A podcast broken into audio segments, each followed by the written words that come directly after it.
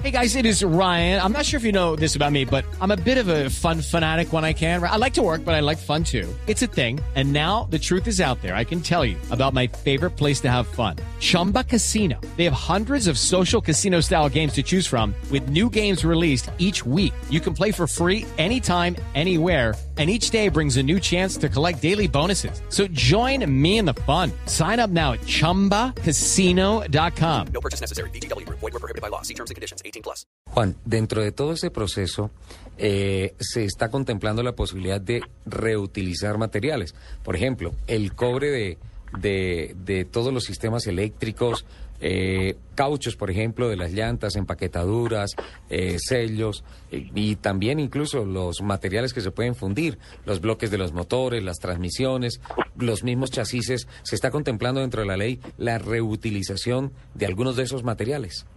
Sí, sí, y eso es parte de la reglamentación del Ministerio de Medio Ambiente. De hecho, nosotros veníamos ya desde hace un tiempo eh, desde cuando yo estaba en el ministerio, con unas políticas asociadas con este tema. Tal vez recuerda, Ricardo, Sí. que hicimos una campaña para que en los cambiaderos de aceites no se botaran a los alcantarillados, sino que se recogieran y se pudieran recuperar. Aquí hay parte de eso con los fluidos.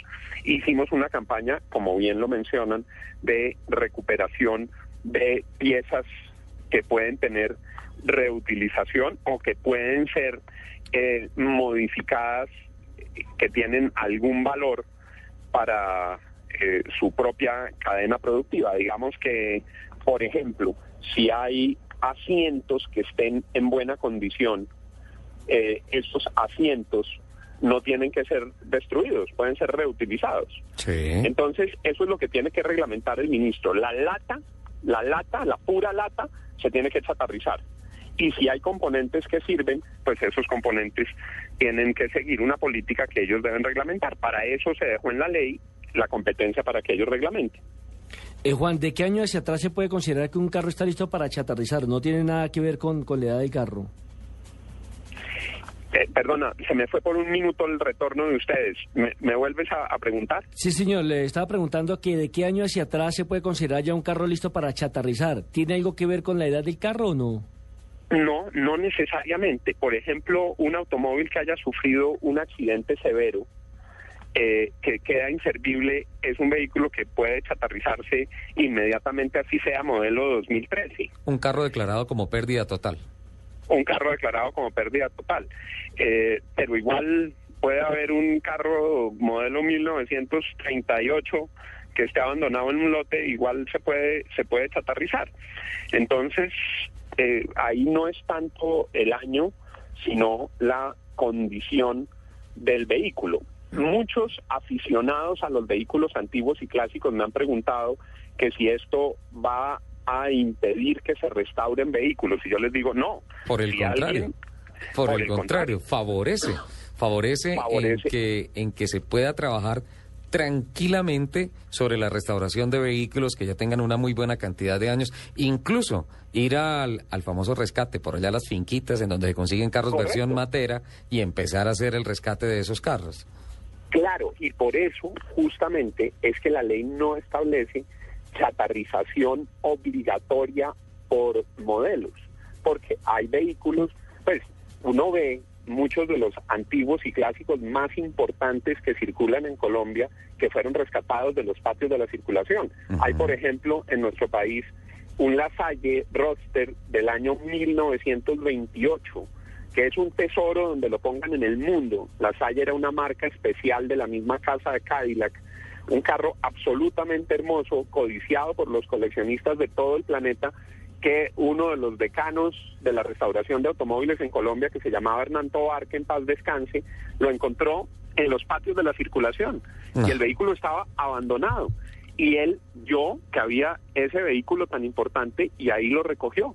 El otro día, en una de las exhibiciones de carros, vi un Thunderbird espectacular y pregunté que cuál era el origen y me dijeron que estaba en un parqueadero porque el vehículo se había estrellado y estuvo 25 años, 25 años No. guardado en un parqueadero.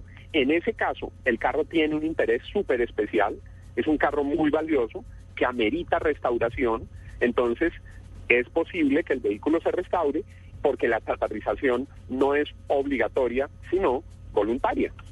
Eh, Juan, ¿hay algún incentivo económico para que uno lleve su carro a chatarrizarlo? ¿O es más por voluntad propia, por querer hacerle un bien a la ciudad? Y por evitarse ambiente? la carga fiscal que le representa un carro que está año por año sumando Correcto. unos impuestos que no se van a pagar.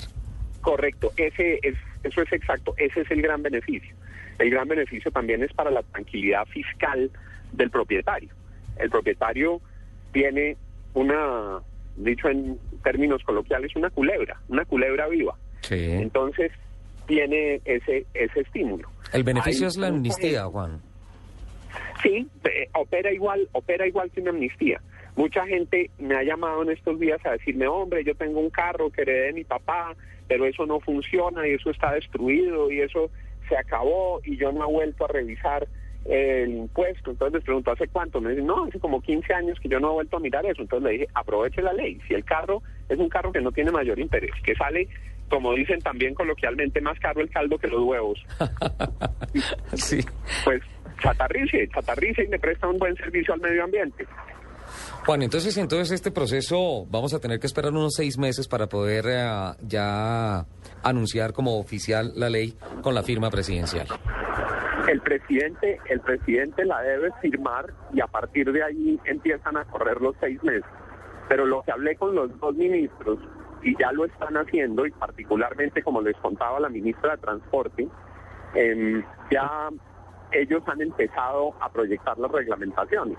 Entonces, proyectando las reglamentaciones, podemos asegurar que pronto pueda la ley estar en plena operación.